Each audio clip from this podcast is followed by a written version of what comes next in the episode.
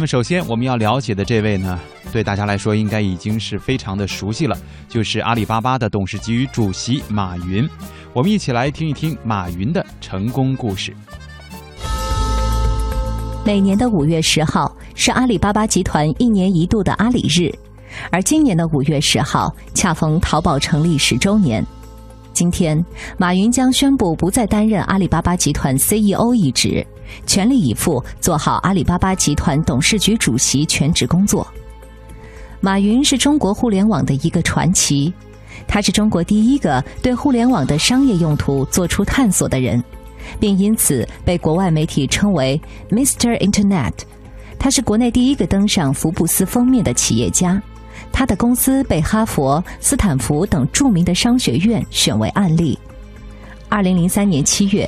英国前首相布莱尔来访上海时，点名要求见面的六位企业家中就有他，甚至中国香港的金庸先生也欣然为他题词：“临渊羡鱼，不如退而结网。”马云，浙江绍兴人，阿里巴巴集团主要创始人之一。不得不说，马云本身就是一个奇迹。可童年时的马云，并不是我们想象中的好学生。甚至连父母都对他不抱任何希望，这是为什么？学习成绩不好的马云，在有一门学科上却拥有着傲人的成绩，这也为他将来的成功奠定了基础。到底是哪门课程有如此大的功力呢？近几年来，阿里巴巴从不缺乏戏剧性而重大的高层变动，比如孙彤宇等创业元老的离去。魏哲的下课，以及前支付宝负责人邵晓峰在内部的沉浮，但这一次轮到了马云自己。今年的一月十号，马云宣布，阿里集团架构调整，将成立二十五个事业部。而就在阿里集团架构调整之后，谁也没有预料到，马云宣布了他早已计划好的一刻，不再担任集团 CEO。此后，只担任集团董事局主席，主要负责战略决策等非执行性工作。多年来，从马云身上散发出的商业气质及敏锐的洞察力，改变了许多年轻人。而他的产品淘宝、支付宝，几乎改变了每一个中国人的生活方式，从线下走到线上，再从线上扩张到线下。联合了整个庞大的物流网络，并给这个国家、这个社会提供了成千上万个工作机会。不得不说，马云的神奇。美国比尔盖茨宣布退休，被问及你认为下一个比尔盖茨是谁时，他毫不犹豫的回答：马云。福布斯杂志的封面故事是这样描写马云的：深凹的颧骨，扭曲的头发，淘气的露齿笑。一个五英尺高、一百磅重的顽童模样。然而，就是这位被人看作其貌不扬，甚至被人戏称“演外星人都不用化妆”的马云，却集疯子、狂徒、互联网教父等称谓于一身，难以复制。今天，就让我们走进马云，走进他的传奇人生。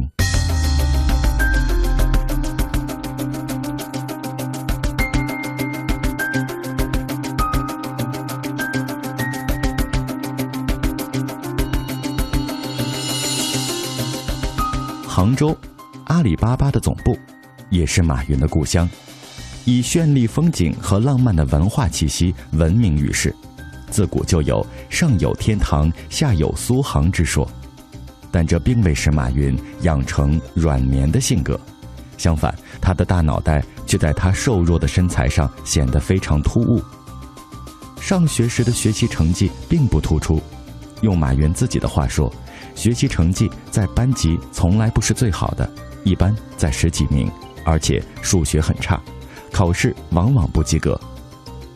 由于出身不好，自小在父亲棍棒教育和同伴轻视中度日的马云，在武侠小说中找到了他向往的江湖。马云小时候特别仗义，爱打抱不平，因为喜欢打架，曾多次被迫转学。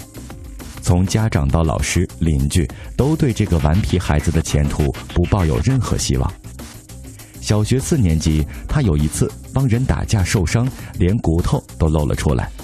医院没有麻药，只能直接缝针。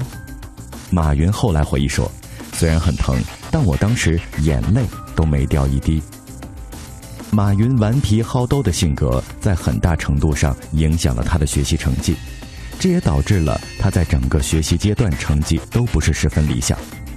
但马云的英语成绩却出奇的好，而这个特长对马云的人生有着决定性的影响。正是因为英语好，马云才能考上杭州师范大学外语系，才能在毕业后留校任英语老师，才能创办海博翻译，才有机会去美国，才有机会接触网络，也才有了后来的阿里巴巴。为什么数学奇差无比的马云英语却学得很优秀呢？除了自身的爱好和努力之外，中学时代的一位地理老师也起着非常重要的作用。马云在读中学时，教地理的一位女老师的教育方式非常有吸引力，讲课让人如沐春风。有一次上课时，这位老师讲了一件事，使马云受益终生，甚至可以说是改变了马云的一生。老师说，有一次他在西湖边上。几个外国人问他关于中国地理的问题，他英文很好，自然对答如流。老师总结说：“你们要学好地理，不然外国人问你的时候，你会给中国人丢脸。”也正是这句话，成了马云学习英语的最大动力。那节地理课上完之后，马云一回家，还特意买了个喇叭，每天听英文广播，坚持不懈。那一年的马云刚满十二岁。当时，改革开放如火如荼，杭州作为旅游胜地和投资宝地，自然吸引了大量的外国人。借着这个有利条件，马云一有机会就在街上逮住外国人练习英语。马云的英语口语就这样一天天流利起来。慢慢的，从没有出过国的他练就了一口流利并且纯正的英语口语。到十三岁时，马云就能给老外当导游。用自行车带着老外满大街跑了。在各门功课中，马云最头疼的莫过于数学。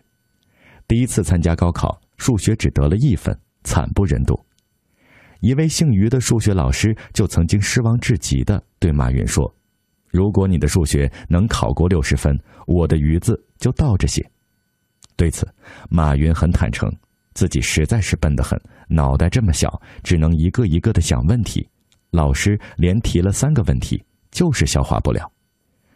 遭遇如此巨大的挫折和打击的马云，在心理上极为沮丧，甚至产生了放弃学业的想法，准备去做临时工。结果，他和他的表弟去一家宾馆应聘，宾馆录用了表弟，而他因为相貌不好遭到拒绝。之后，马云当过秘书，也做过搬运工作。后来，通过父亲的关系。马云到杂志社蹬三轮送书，他踩着三轮车帮人家把书刊扎在一起，踩十公里路，通过火车渠道转发到其他地方。据说，在蹬三轮车的某一天，马云看到了路遥的人生，这本书是他在浙江金华火车站捡到的。实事求是地说，马云不是一个喜欢读书的人。甚至直到后来开创阿里巴巴，成为全球瞩目的 CEO，他还是对这些所谓的管理经典、CEO 必读之类的图书毫无兴趣。平时有空闲的日子里，他即使读书，也多是金庸、古龙等武侠大师的作品。而《人生》这本书的出现，也许就是冥冥之中命运的安排。这本书犹如一个引导者。他在很短的时间里改变了马云的思想，进而改变了马云的未来人生之路。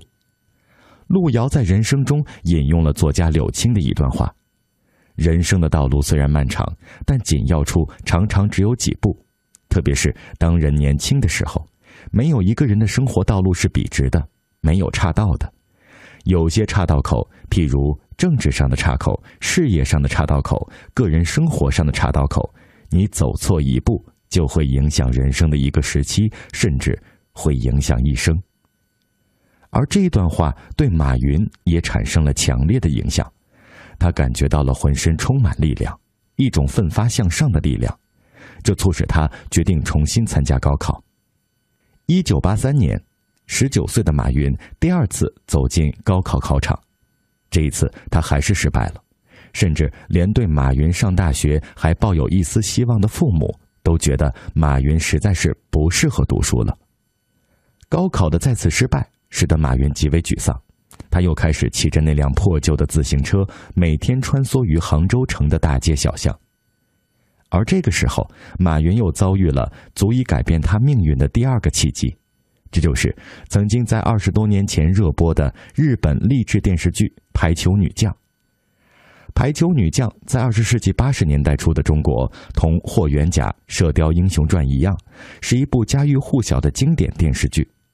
经历过那个年代的人们，一定不会忘记片中主要角色小鹿纯子甜美的微笑，以及她永不放弃的精神。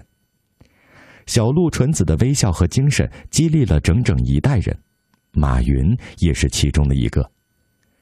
排球女将所宣扬的顽强的、永不放弃的精神，对马云影响十分深远，乃至在阿里巴巴成立之后，永不放弃也成了公司的经营理念，影响了每一个阿里巴巴的员工。在小鹿纯子的笑容和永不放弃的精神鼓励下，马云不顾家人的极力反对。毅然开始了第三次高考的复习准备。由于无法说服家人，马云只好白天上班，晚上念夜校。一九八四年，二十岁的马云通过努力，做好了充分的准备，第三次进入了高考考场。出人意料的是，这一次他的数学考了八十九分，但尽管这样，总分依然离本科线差了五分。这个时候，机遇垂青了这位有准备的年轻人。由于同专业招生指标未满，而马云英语成绩又极为优秀，破格被杭州师范学院调配进入外语本科专业。马云终于圆了自己的大学梦，由此也展开了他辉煌的人生篇章。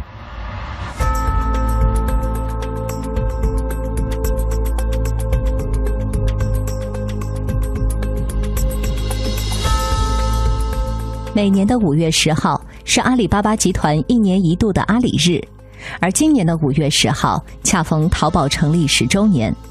今天，马云将宣布不再担任阿里巴巴集团 CEO 一职，全力以赴做好阿里巴巴集团董事局主席全职工作。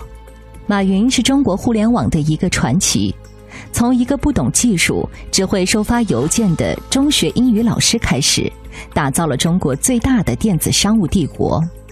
他的产品淘宝、支付宝几乎改变了每一个中国人的生活方式，从线下走到线上，再从线上扩张到线下，联合了整个庞大的物流网络，并给这个国家、这个社会提供了成千上万个工作机会。不得不说，马云的神奇。马云也坦言自己经历了从骗子到疯子再到狂人的阶段。为什么马云会说自己是骗子？而完成这三个阶段，马云又经历了怎样的故事？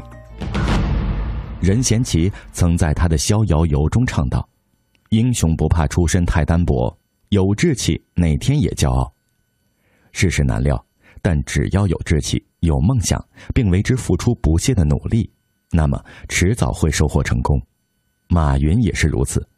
也许正是由于出身贫苦、相貌不佳、学习成绩不好的先天条件，使得马云在一种劣势环境中成长，让他有了一种更加强烈的突破欲望。上学时，由于马云的英文成绩非常好，所以当他跨进杭州师范学院英语系的大门时，立即感到如鱼得水，并凭着满腔热情和一身侠气，当选了学生会主席。大学时代的一帆风顺，使得毕业之后的马云顺利的进入杭州电子科技大学，当上了英语老师。当时的马云就有很多想法，很多人认为老师这个职业他不会做得长久，于是学院的老领导就找他谈话，要和他打个赌，看他能不能做五年的英语老师。马云觉得遵守承诺是一件很浪漫的事情。为了这个承诺，马云老老实实的在大学做了五年的英语老师。讲坛上的马云总是充满激情，让台下的人听得热血沸腾。每当他讲课，很多其他班级的学生都跑去看马云表演，这种表演效果相当不错。基础极差的补习班学生，经过他的一番调教，居然可以在课堂上满口英文。马云今天为业界所称道的绝佳口才，或许正是在那段激情表演的岁月中所练就的。一九九五年，三十岁的马云凭着出色的工作表现，被评为杭州十大杰出青年教师。而这一年，马云也踏上了创业的漫漫征程。海博翻译社是马云试水商海迈出的第一步。对此，马云有自己的看法。他认为，在学校里接触的都是书本上的知识，很想在实践中辨明是非真假，所以打算花十年功夫创办一家公司，再回学校教书，把全面的东西传授给自己的学生。当然，这并没有带给马云多少资本和财富的积累。第一个月没有赚到钱，反而倒亏了一大半。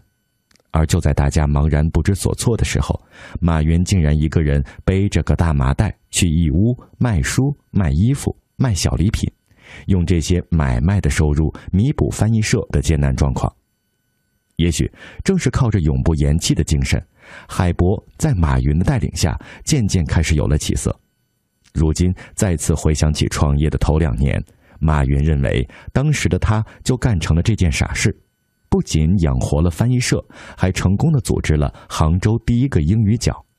然而，这远非马云能量的全部。这一年，他遭遇了一段很不愉快，甚至有点惊心动魄的经历。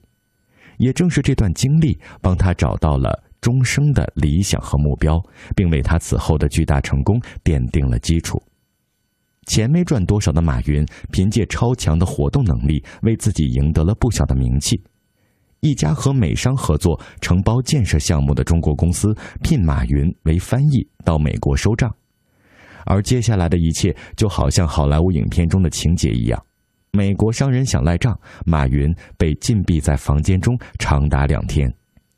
受到巨大惊吓的马云逃脱之后。并没有立即回国，而是悄悄从洛杉矶飞到了西雅图。在西雅图会过朋友之后，马云去了一家很不起眼的公司。正是在这里，他第一次接触了互联网。那家公司的人告诉马云，想查什么，在电脑上一敲就能出来。对计算机一窍不通的马云，第一次上了互联网。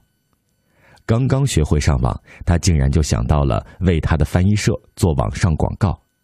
上午十点，他把广告发送上网。中午十二点前，他就收到了六个 email，分别来自美国、德国和日本。信上说，这是他们看到的有关中国的第一个网页。嗅觉灵敏的马云有一种发自内心的直觉，他觉得互联网这东西将来肯定有戏，互联网将改变世界。马云萌生了这样一个想法：把国内的企业资料收集起来，放到网上，向全世界发布。他立即决定和西雅图的朋友合作，一个全球首创的 B to B 电子商务模式就这样开始有了创意，并起名为“中国黄页”。一九九五年三月的一个夜晚，杭州的马云家里挤满了人，这些都是马云四年来在教书时结识的外贸人士。马云想听听这些做外贸的人对互联网的商务需求。马云稀里糊涂的讲了两个小时，大家也都听得稀里糊涂。结果二十三人反对，只有一个人说可以试试。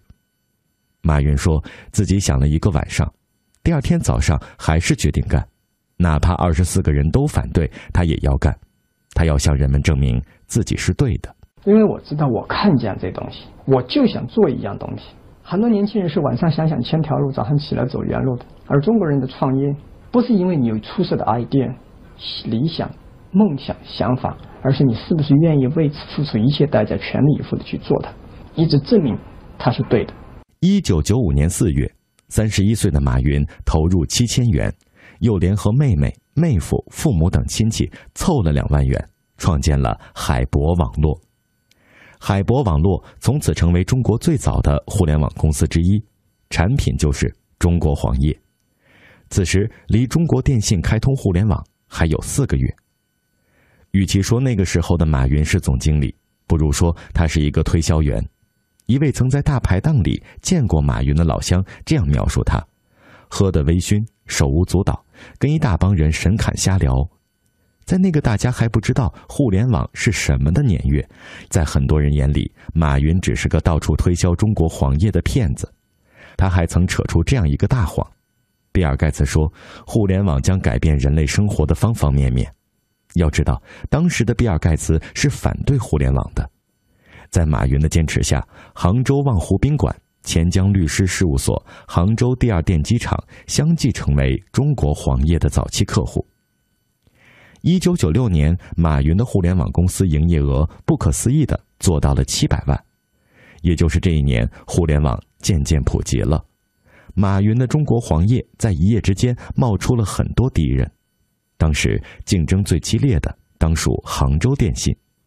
这是一场实力悬殊的战争。杭州电信注册资本三亿多元，马云注册资本仅两万元。最后，马云不得已和杭州电信合作，最终向对方出让了百分之七十的股份。一九九七年，马云遭遇了创业生涯的第一次失败。这年，马云三十三岁。尽管遭遇了创业的滑铁卢，但马云在业界却闯出了名堂。马云离开中国黄页后，受外经贸部邀请，加盟外经贸部新成立的公司——中国国际电子商务中心，由马云组建管理。马云占百分之三十股份，参与开发了外经贸部的官方站点以及后来的网上中国商品交易市场。在这个过程中，马云的思想渐渐成熟，用电子商务为中小企业服务，连网站的域名他都想好了。阿里巴巴，互联网像一个无穷的宝藏，等待人们前去发掘，就像阿里巴巴用咒语打开了那个山洞一样。两年后，三十五岁的马云受够了在企业做事条条框框的束缚、磕绊和畏首畏尾，不甘心受制于人的马云，做出了他人生中颇具里程碑意义的决定，回杭州重新创业。一九九九年是马云人生的第二次创业失败。马云约其团队的所有人说出了自己的决定。他对大家说：“给你们三个选择：第一，你们去雅虎，我推荐，雅虎一定会录用你们的，而且工资会很高；第二，去新浪、搜狐，我推荐，工资也会很高；第三，跟我回杭州，只能赚八百块钱，你们住的地方离我五分钟车程以内。”你们自己租房子，不能打出租车，而且必须在我家里上班。你们自己做决定。马云给了大家三天的考虑时间。眼见从杭州跟自己闯到北京来的亲密伙伴陆续走出房门，马云心里有些失落，却依然十分坚信自己的选择。仅在三分钟后，所有人全部折回，说：“马云，我们一起回家吧。”那一刻，坚强的马云流泪了。也就是那一刻，他坚定了信心。